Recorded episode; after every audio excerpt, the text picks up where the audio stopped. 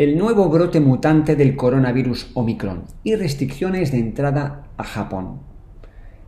La nueva variante del brote Omicron.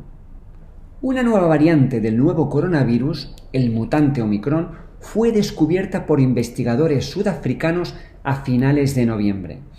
Se han encontrado individuos infectados en muchos países, incluidos Canadá, el Reino Unido, Portugal, Bélgica y los Países Bajos, así como en países africanos.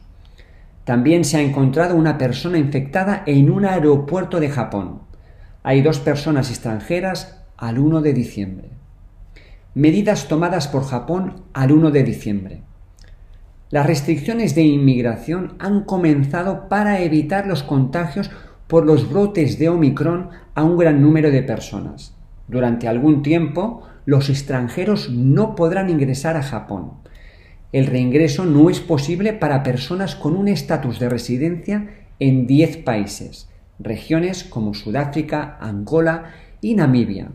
Además, los nuevos vuelos internacionales a Japón no estarán disponibles hasta finales de diciembre.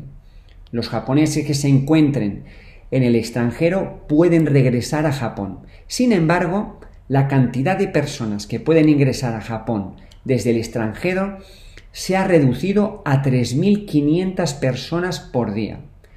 No hay ninguna consecuencia para los vuelos de carga que lleven equipaje. ¿Qué es preocupante?